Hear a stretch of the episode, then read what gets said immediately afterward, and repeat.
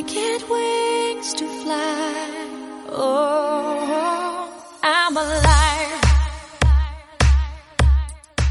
好，随口说美国，呃，那其实这一阵子呢，这个要改成随口说北美，因为这几天都在我们加拿大的旅行中。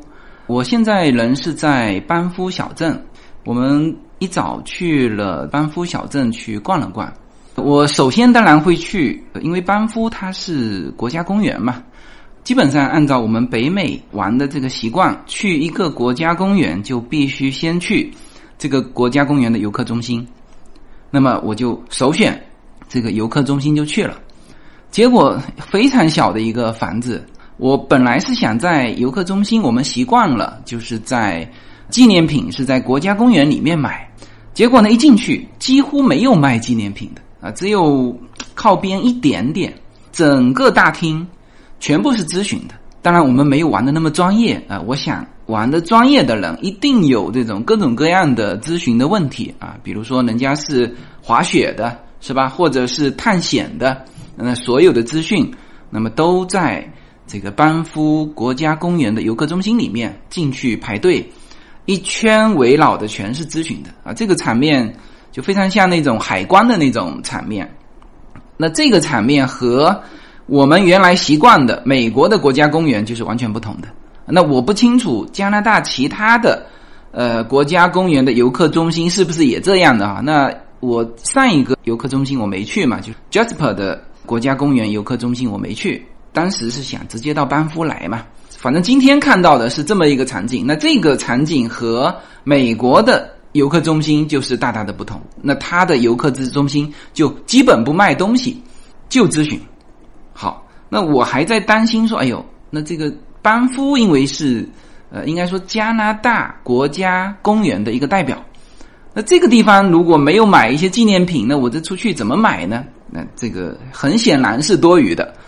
一出来，整个班夫小镇全是卖纪念品的啊，就是规模呢，就是相当于把原先的国家公园游客中心给扩大到整个小镇。那这是一个就令我比较觉得说，哦，那这个班夫果然啊名不虚传啊。加拿大的国家公园总共是三十九个啊，再加上八个国家公园保留地，目前不太清楚。国家公园和国家公园保留地有什么区别？那么，总之大的一个概念就是三十九个国家公园加上八个国家公园的保留地。那我们其实这一次呢玩的这一带，其实是加拿大国家公园里面最精华的一个地区啊。其实，嗯，班夫是可以作为加拿大国家公园的代表的。我们之前说过了，美国呢，它整个美洲啊，它实际上是一左一右两个大陆板块，原先是分离的哈，后来撞击在一起之后，大家知道撞击的地方就高耸变成山嘛，就是挤压嘛，变成山。那么这就是落基山脉的由来。整个美洲啊，我们说北美哈，美国加上加拿大啊，但凡说有山脉的大的山脉，其实就是落基山脉。那当然，我们加拿大往上，你会看到哦，这个山脉那个山脉啊，在落基山脉的上游，其实大的山脉就是这个落基山脉。因此呢，但凡有高低错落，那么就有景致嘛。你一马平川，那全是农田，是吧？所以有这个景致之后啊，形成的冰川、冰川融水形成的湖泊、森林啊。各种珍稀的动植物，各种在呃这个上面形成的一些峡谷啊、地形地貌啊，那么这个主要的国家公园，它必须有这种高低错落的景致，既有风景，又有可这个研究的动物和植物。哎，那么整个加拿大国家公园应该说，呃，我们至少我现在看到的就是比较精华的，就是在就落基山脉这一带。而我们这几天走的啊，包括我们第一天直奔的叫 Jasper 国家公园，就是这一片的五大公园之一。应该说我们熟悉的啊，其实这五大公园呢，旁边还有两个不太知名，我们就不说了。但是这五个是连成一片的。呃，其实就是由大概几个主要的山头啊，这个山头就它的山峰高，也就是海拔在一万两千英尺嘛，大概就是三千多呃海拔，就是米哈。那这个海拔即使是登顶，也就是感觉一点点的高原反应。那而我们是在山谷之间穿梭，所以呢，这个地方是没有。大家不用担心有任何的高原反应的啊，虽然它看上去离天非常近啊。那么这五大公园，我去的是三个啊，其实主要的景点都在这三个著名的、经典的，大家常常在画报上看到的，全是在这三个国家公园。第一就是 Jasper，呃，就是我行走的顺序哈，呃，应该更知名的是班夫啊，我们现在就在班夫小镇。然后再往班夫的西边有一个叫优鹤，嗯，中文叫做优鹤，那英文是优吼国家公园。那么基本上我们就在这一带，这个各种穿梭。昨天我们还跑到就是更偏西一点的一个叫 Garden 的，嗯，就金色，呃，跑去那边滑索啊，那边有一个全世界啊最高的悬索桥啊，所以连 Yuna 都说了嘛，就是他说。但凡这个地方呢，你要想吸引游客，就是你只要加以全世界什么什么之最啊，人就来了。他说是最高的，那也有悬索桥说是最长的。OK，那小孩子喜欢去那边溜索。那实际上我觉得这个景点呢有点分散了啊，因为我们等于是从班夫的东面奔到穿过优鹤这个国家公园，再到它的西面。就是走的有点折腾啊，而加拿大的这国家公园里面的这个场景啊，就是这个道路，其实我晚上开，白天没感觉哈，晚上开我发觉它有一些设施是不如美国的，就是在美国国家公园的那个路啊，这个平整就不用说了，它晚上灯一打，全部旁边的那个反光板非常亮，而这一带啊加拿大的国家公园，至少这一段啊，我感觉也许在修路。啊，因为我们确实在路上看到，我们说这种基建哈，在在北美，这种基建的规模啊，我们只在美国的，就是德州啊，达拉斯那一带啊，疯狂的建设，我们有看到啊，就是基本上路上一会儿一会儿就是，呃，就是它是 snow 跟 stop，就是翻来翻去嘛，单行道啊，就昨天晚上因为去那个点呢，回来开车，我觉得嗯。在加拿大国家公园晚上开车啊，还是要小心一点。我感觉嗯，视觉很不好，呃，再加上山上起雾，呃，其实昨天晚上开回来还是有点有点不舒服的啊。我们不说惊险哈，就是不太舒服。这个夜间开车，那么从上一期啊，我们说要开始国家公园之旅，到今天啊。基本上七天的整整一周的时间，我们应该这一趟旅行的国家公园之旅啊，就完全结束了。因为再往东走，我们要去卡尔加里，要去萨斯卡通呢，基本上叫做探亲访友，就是整个的内容和游览呃这个国家公园又是完全不同的。也基本上在这一期节目的这个当下啊，正好呢总结一下我们。走过的加拿大国家公园，呃，刚才说过了啊，加拿大国家公园，我现在可以这么认为哈，就是说我们走的是加拿大国家公园里面啊最具代表性的这三个国家公园群，最代表的那当然最知名的是班夫啊，班夫的前身好像叫另外一个啊，就叫落基山国家公园啊，因为就沿着落基山脉啊。也是最早一批的国家公园，加拿大的。你想想看，这个加拿大独立才多久？而班夫国家公园是一八八五年就成立的，是吧？然后旁边的就刚才说的这个优鹤啊，就优吼，一八八六年。然后呢，下面的冰川国家公园一八八六年。呃，冰川国家公园是跟美国共管的一个国家公园，就是这个国家公园太大了。跨了美国和加拿大好多地方，三十九个加拿大的国家公园里面，四个是在一八八几年建的，就是一九九零年之前全是在那一段时间，就一八八五年前后这三个，而这三个那就是这次我们玩的核心。那当然应该是在东部还有一个叫做沃特顿湖啊，一八九五年，那那个我们还没去过哈，不好评论。但是呃，你从这个国家公园的历史上看，从这个地形的形成上看，从因为我们也听了朋友。的一个介绍，他说：“你们现在再往东走，那就是一马平川，没啥可看的。当然，我也期待啊，但实际上呢，也有点担心所谓的这个农田啊，一马平川的农田的风景啊，有人说非常好，我实际上不太清楚，但也很担心。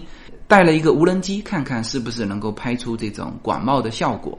这。”我们叫五大公园吧，呃，形成的落基山脉国家公园，我们其实是可以来总结一下的。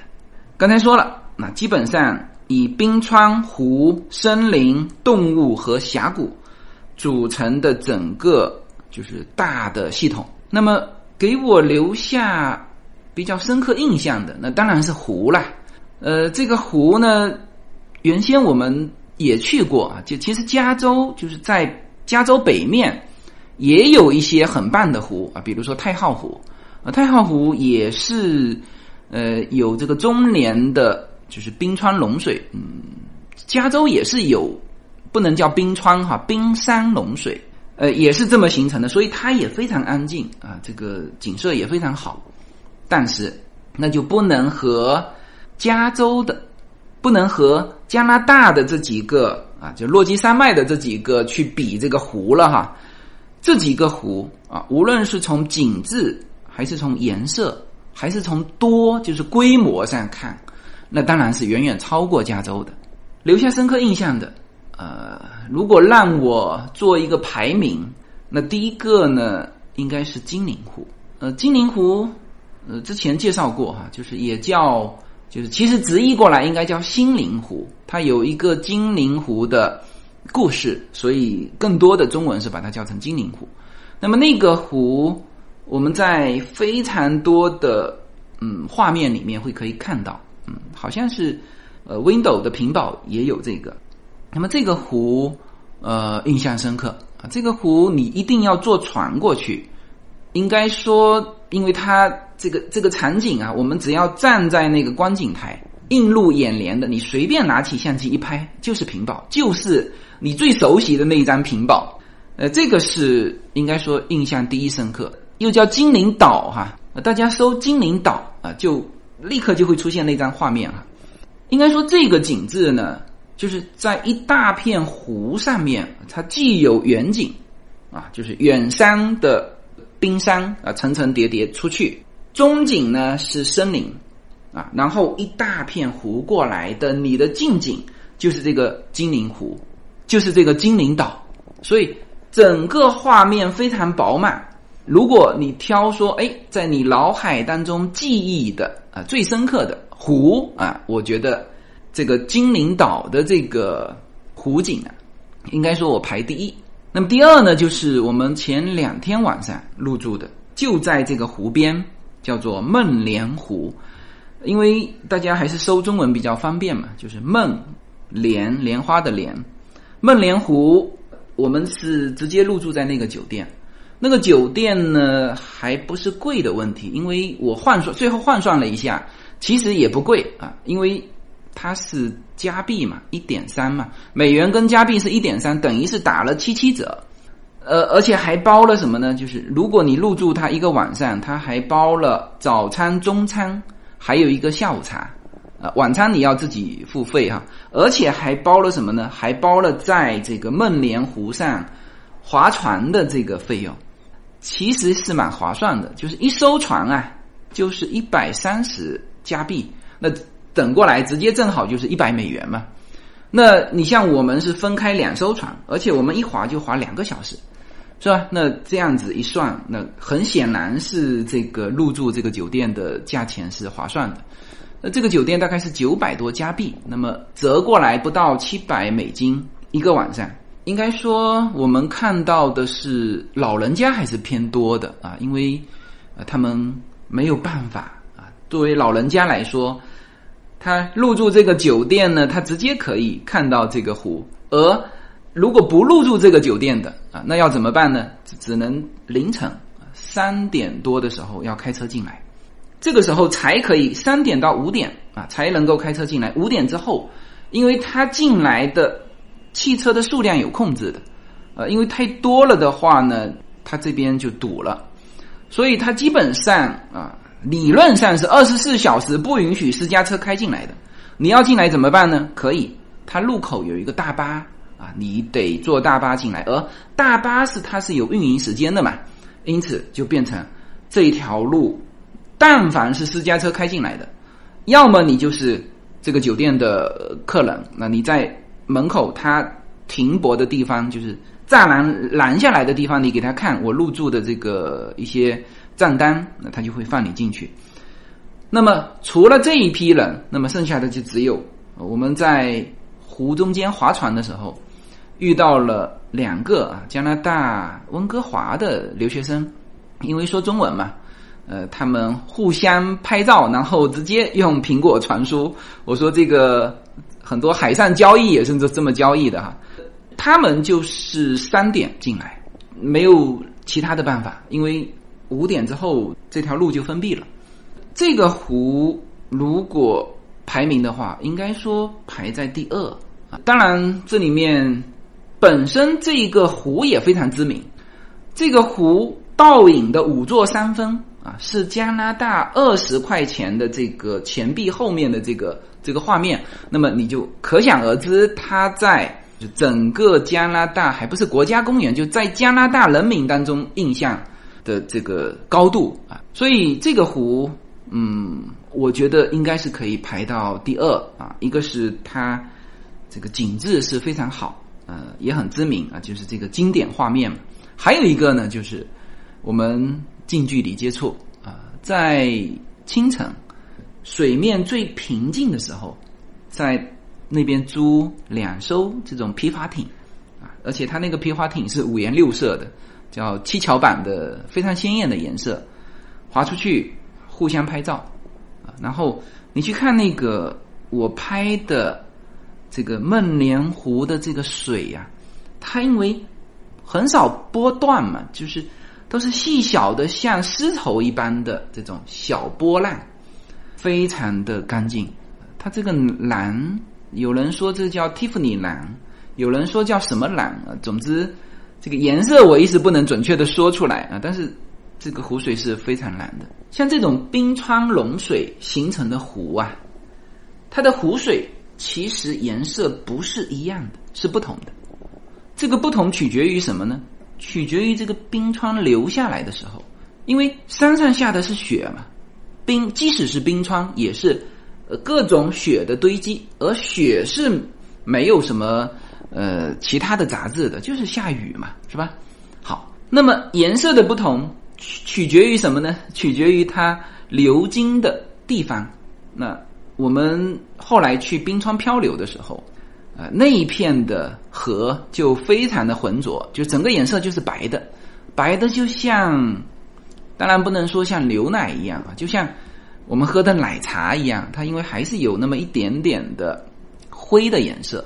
这种留下来，即使形成很大的湖，呃，这个湖面呢就变得不是那么蓝啊。所以他们有说，加拿大的这个落基山脉旁边形成的这几个经典的湖啊，这个又叫蒂芙尼蓝，那个又叫什么什么蓝啊，就各种蓝啊，就是因为这个途经流下来的水经过的这个地质不一样，呃，要么添加了一点。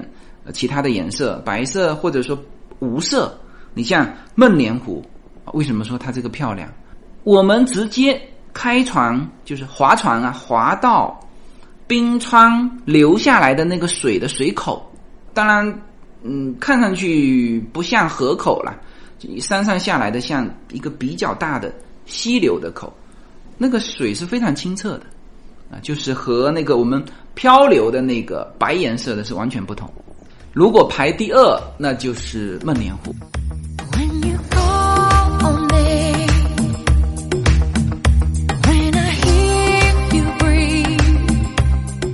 当然如果再往下排，呃，那我觉得就 Jasper 那边有一个叫做五湖峡谷，啊，那五个湖也不错，因为。如果作为一个徒步道的话，你走了半天，你看一个湖，和你走大概一两个小时，它那个是一个环形道啊，两个小时就结束了。你这两个小时看到五个湖，每个湖的景致还不同。呃，刚才说了，湖呢有有深有浅啊，这个水质再不同，再加上大小也会形成什么呢？颜色的变化。还有就是光线，出太阳和没出太阳，那又截然不同的一个呃这种鲜艳度。呃，所以如果排第三的话，大家其实可以去 Jasper 的叫五湖峡谷的那五个湖。如果说总结啊，加拿大国家公园就是落基山脉国家公园的这一段啊，那排在第一的，那肯定就是这个湖景。那刚才也提了三个啊，第一就是精灵岛的那个湖第二就是梦莲湖，第三就是五湖峡谷的那五个湖。这三个景点都推荐大家去啊。然后补一句话。这三个景点看完，其他的湖啊，即使非常出名的啊，你也会在画面上看到什么翡翠湖、什么什么湖啊。其实我们翡翡翠湖的时候是在这三个湖之后嘛，然后停车我就不愿意下了，我叫呃两个小的呃，当然叶子带进去，我说你这门口探个头看一看，他们探完头立刻就回头了，说哎也差不多。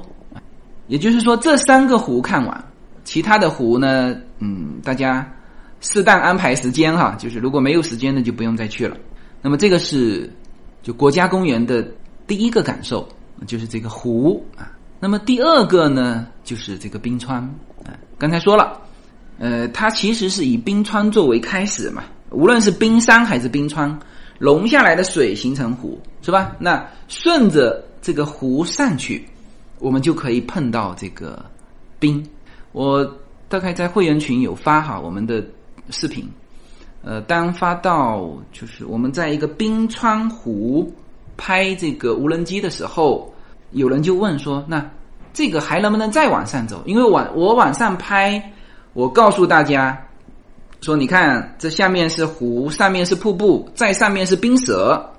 冰舌就是冰川和水。”交接的地方啊，它不断的在化嘛，是吧？下面的更早化，那么雪线是往上退的啊，这个叫冰舌。呃，我们其实以前有拍过冰舌的照片，然后那个时候有我们的听友就问啊，他说那还能不能继续往上走？我说可以啊。结果我第二天就继续往上走了啊。其实就是第一天的是比较原生态的，玩这个冰川湖。呃，我们在那边玩了很久嘛，小孩子也比较喜欢。呃，就在那边敲敲打打那个冰啊，都搞了好久，怎么劝都劝不走，就扒不动腿那种。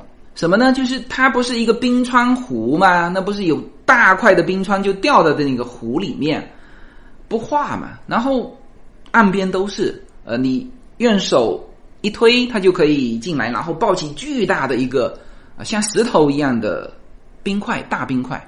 那就各种玩嘛，小朋友把它敲碎，把它叠起来，是吧？哎，这个我觉得原生态的玩法可能比较适合我们家庭哈。我们玩了很久啊，各种摆拍啊，我也给大家拍了视频，从装备到无人机起飞，这个是原生态的玩法。这个地点呢也在 Jasper 啊，我回头看看会分享出这个地址来。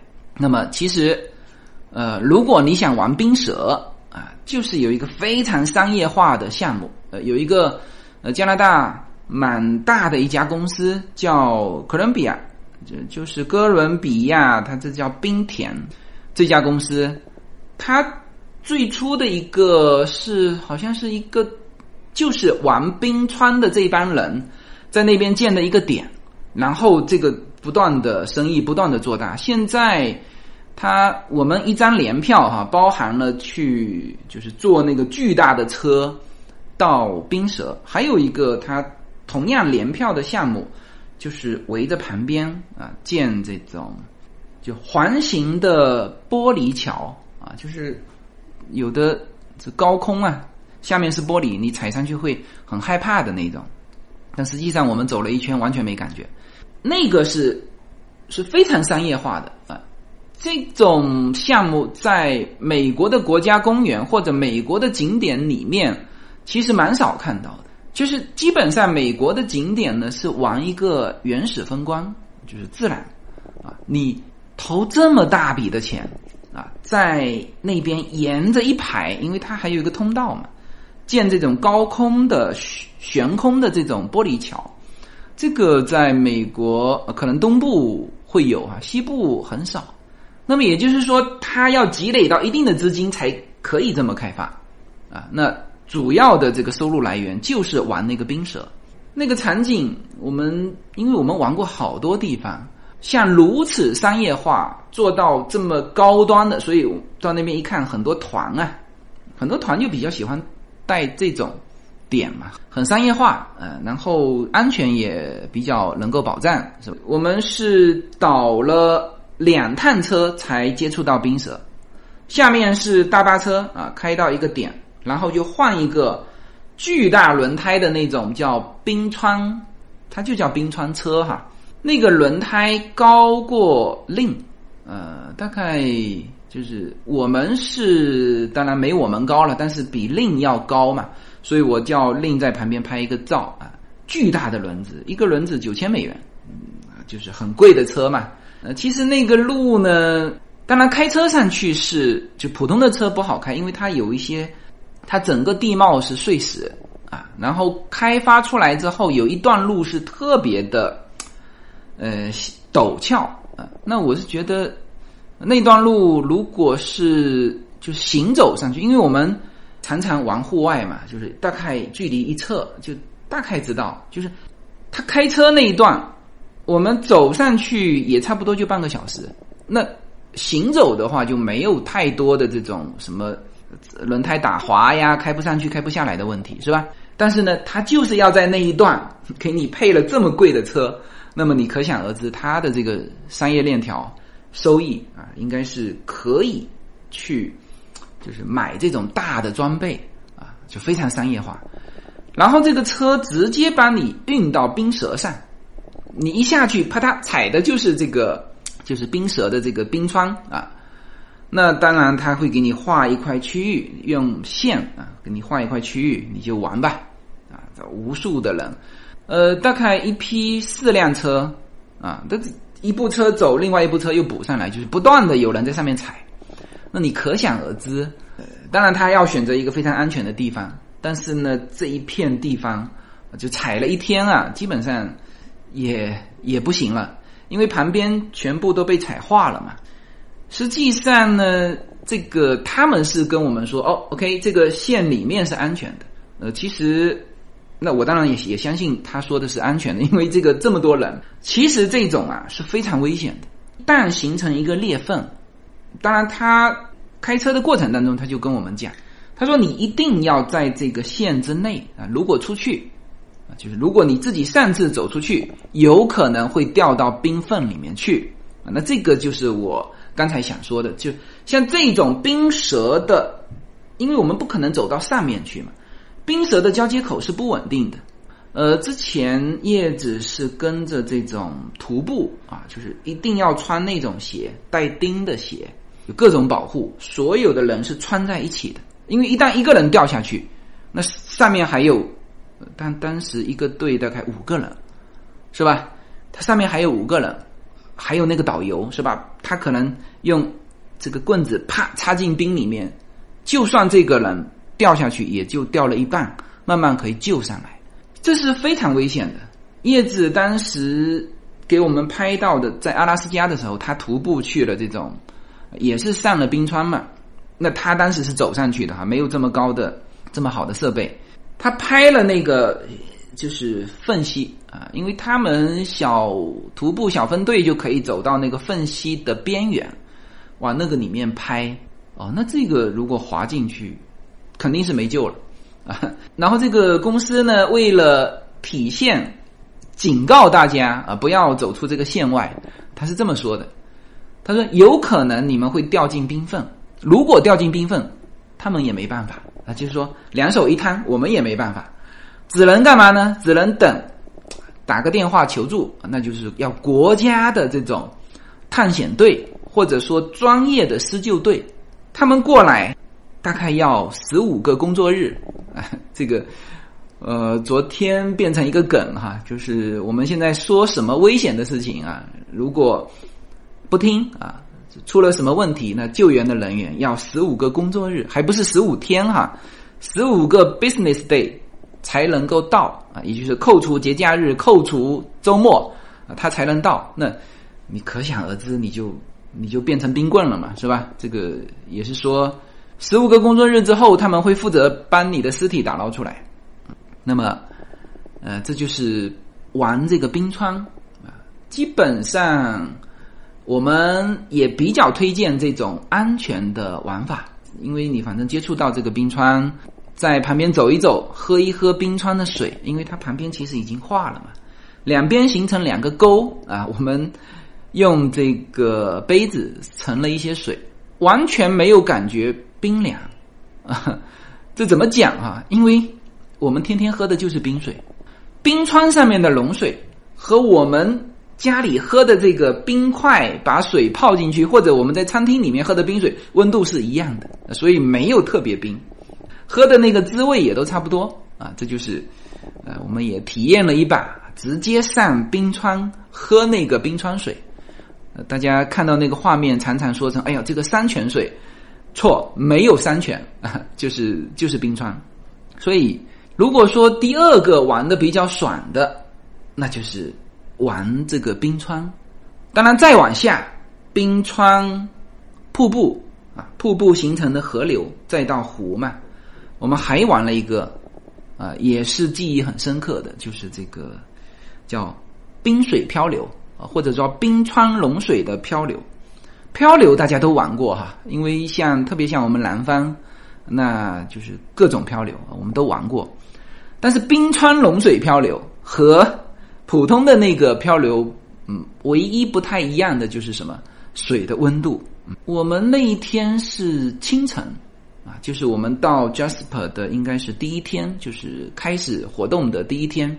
清晨，我跟优娜打了一场高尔夫球，中午就跑去做这个冰川融水漂流。点一句这边的高尔夫球吧，就是反正我们打的 Jasper 的。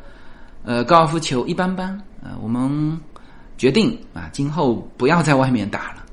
第一，你用的杆不是自己的杆，特别是如果你切球的话，是吧？五十四度角、五十度角跟五十八度角，那你要有三个切杆，他这边最多只给你配一个 S 杆。呃，当然那个专业人士人家是带着自己的杆啊，就是飞机托运来打的。那我们很显然不是那个段位的啊，就是。想感受一下啊，那就是说这个杆呢要去租，当然租都能租得到，也是不错的杆哈。它也有女士杆、男生的杆，嗯，但是就是其实你无法追求说在这里提高成绩，这个不太现实，就是休闲。然后休闲呢，要么就选择风景特别好的，这个是叶子帮我定的哈。他可能其实我们打过更好的。我们在黄石国家公园打过高尔夫球，那个时候因为房车嘛，我跟另外一个朋友两部房车就带着我们自己的球杆。黄石的那个国家公园，那那个是各种大赛都是在上面比赛的，那那个不错。还有就是我们打过那个红土地的呃高尔夫球场，这个高尔夫球场相比啊就一般般啊。我们打球的过程平平无奇啊，没有什么。嗯，打的特别好啊，不像说哎打了一杆什么呃小鸟啊，或者是怎么样啊。唯一的值得说的是什么？是我们打第一洞的时候，这个高尔夫球场就出现了三只熊啊，而且还是黑熊。这边主要的就是棕熊和黑熊，黑熊的进攻性要比棕熊看起来非常大，但是好像我听说哈黑熊的。攻击性是要比这个棕熊，对于人来说要比棕熊来的大，因为它可能会主动攻击人吧。那么棕熊，呃，它可能会躲开，那就是这个伤害性没那么强。我们看到了三只，而且还是熊妈妈带着两只小熊。不仅是这三只哈，我们在高尔夫球场的门口啊，我也拍了视频哈。我回头一并把这些视频会做成我们的一个呃，就是影视集嘛。门口就有两只小熊爬到那个树上，然后是专门的，就是这个肯定要请专门的人员哈，来把这两只小熊从树上捅下来。你没有听错哈，我到的时候我发现，哎，怎么会有？是那种一听就是那种，就不是真正的枪声，但是是是枪声啊，是小的那种气枪啊，或者是 BB 弹的那种声音。哦，一看，两只熊在树上，下面一个这种森林管理人员的这种穿着往上开枪，那个就是把熊给吓下来。后来那两只熊还是没有下来，结果就用竹竿捅。啊，这这边熊太多了。有人说到了加拿大这么久还没看过黑熊，那可能我们的运气比较好哈，就真的是打第一洞就看到黑熊。那么这个是那一天清晨值得说的，就是高尔夫球场第一洞遇黑熊。然后正午的时候，就是我们在 Jasper 的时候，其实班夫要比 Jasper 感觉要来的早晚要来的凉。班夫呢，它的水汽更大。Jasper 可能是我们刚刚从温哥华过来，就没感觉那么冷嘛，还都是短裤出去。那 Jasper 就是中午，它毕竟是夏天啊，而这个北美的阳光都是很猛烈的啊，我们正热着呢。好，先穿什么呢？先穿巨厚的潜水服，黑色的，然后再套一个什么？再套一个。防水的上衣啊，当然鞋也是，呃，他专业的潜水的那个鞋子。那我们已经热的不行了，然后还要再穿什么呢？还要再穿救生衣啊！所以我就全部穿好，还没下水之前，我这真的是受不了。我说这个简直是，呃，这么热的天气要我们穿这么多，结果啊，一下水一碰那个水，我就知道这是绝对应该的，因为我们穿的这么厚。啊，所以呢，在漂流的整个过程当中，就是不怕任何的冰水溅上来啊。它那个水是极低的温度，我们常常说冰水混合物是最就是绝对零度嘛。那如果是这个冰水混合物是一整片的水流湍急的这个河水啊，那个水流我们拍起来的感觉就是像黄河，因为它水正好也很浑嘛，非常急。湖面很宽阔啊，很适合漂流哈。有的地方平坦，有的地方是很很急的流嘛。那就是这个，我们是皮划艇啊，皮划艇上下翻腾。我跟优娜是坐在第一排，那这个大片的水扑上来，这扑的满身满头满脸都是，全身都浸湿了。这个是就是每一个口你都会遇到的啊。这是如果没有穿的这些。加厚的防寒的这种潜水服，那整个过程你到后面，因为整个漂流漂了快一个小时啊，你到后面基本上你会没有生命特征的啊，就是会叫失温，所以这些都是必备的啊。甚至呢，因为我们穿了这个衣服，我们看前面有年轻人，就是他没有落水，但是呢要佯装落水，就是。呃，一群人把他放下去，然后再把他救上来，啊，就是有这么一个呃动作，你可以做，可以不做。那我们这一整艘船，啊，其他人反正我们不是说没感受水有多冰嘛，这个扑上来，我其实就是全身都是，而且那个时候正好我这个领子开着，他们所有的衣服的设计，你必须把它做清楚啊，领子这里得关掉。扑上来，它这边流，领子稍微开一点，水就直接冰水灌进去。我是感受到这个这个寒意哈。我们整艘船是六个人，加一个舵手，那主要是舵手在划。他在我们水流湍急的时候会让我们，你们现在开始划。呃，实际上我想一想，包括优娜都说，这个呢就是让我们做做样子。就是让我们感受那种水流湍急的时候往前啊齐心协力的那种拼搏的那个状态和那种体验，实际上我们不不划也可以啊。所以一艘皮划艇就是七个人，啊，六个游客，只有谁呢？只有小令令跑下去了，从这个皮划艇上那么水流湍急的冰水、冰川融水河面，他跳下去，当然是吊在这个手扶着哈，吊在这个皮划艇的旁边，啊，下去感受了一把，再把它拉上来。呃，他的感觉是说还行，啊，就是不会特别冰啊，实际上是非常冰的。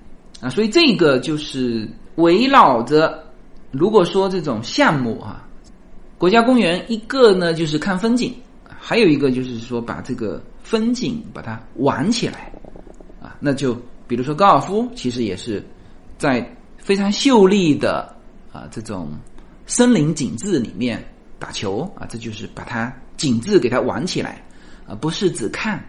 那还有就是这种啊，围绕着冰川啊。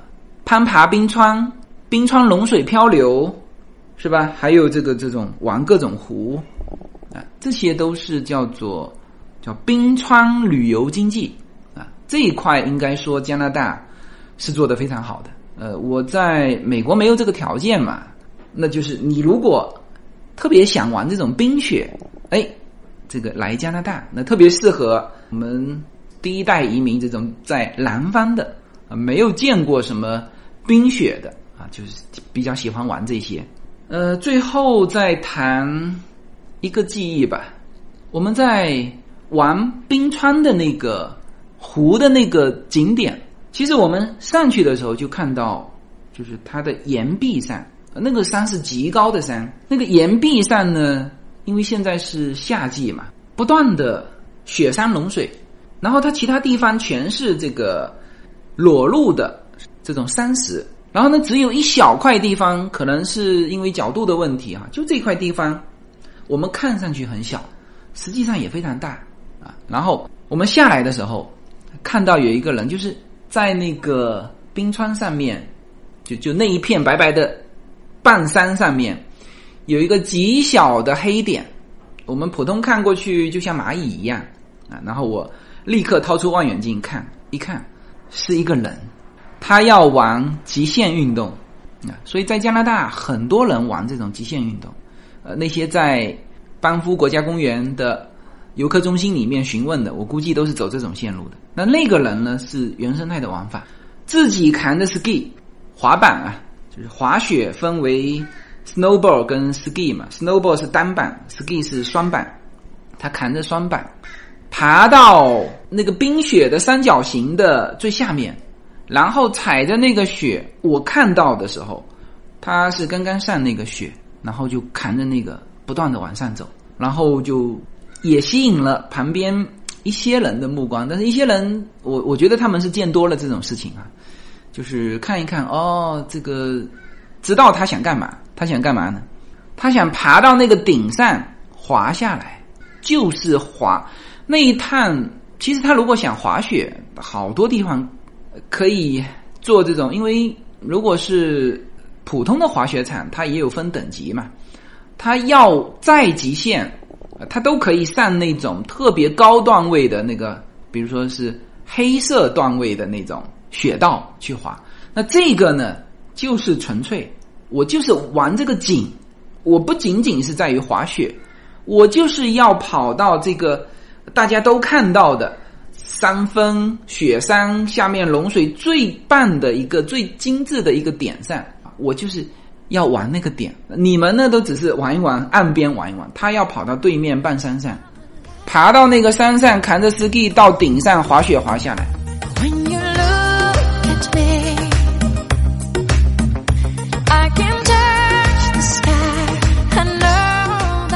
好，那因为这个出门在外哈，所以这两周呢，我们会少了一些会员节目，跟大家说个抱歉。呃，我们回去之后，我会更多的给大家补上啊这相关的这些内容。那么，如果这趟行程分为三段的话，那基本上我们接下去要进入最后一段，那么就是从卡尔加里到萨斯卡通。那么这两个地方啊。正好又是就各有代表性。卡尔加里呢，之前我不太清楚，但是我非常意外的就是卡尔加里，我们现在在，呃，就是跟我能够联系上的群友就有三个，呃，那这个地方我们上一次在直播的时候啊，我说我会去卡尔加里，然后有人就告诉我，卡尔加里呢应该是这个石油啊作为这个资源代表的一个城市，因为中国的这个大庆啊这个城市有一条路就叫卡尔加里路，那么。想来，呃，如果即使是叫兄弟城市的话，那应该说是有石油资源的才能够跟大庆啊，就是有这种紧密的关系啊。那所以卡尔加里应该它的资源是石油，而萨省是吧？我们去的萨斯卡通，那就是农业。他们说萨省啊，一年产的粮食够加拿大人吃一百年啊，所以这是两个。特别有代表性的城市和地方，那接下去我们也希望说，最后一段路啊，我们说叫探亲访友，能够借助这两个城市的这种特点，给大家介绍更多的加拿大，好吧？那这一期我们因为出门在外啊，所以各个录制的这个场景啊，其实是用不同的间歇。呃，给大家录制这期节目的，啊，也希望大家能够谅解，好吧？那这一期就到这里，呃，我们下期再见。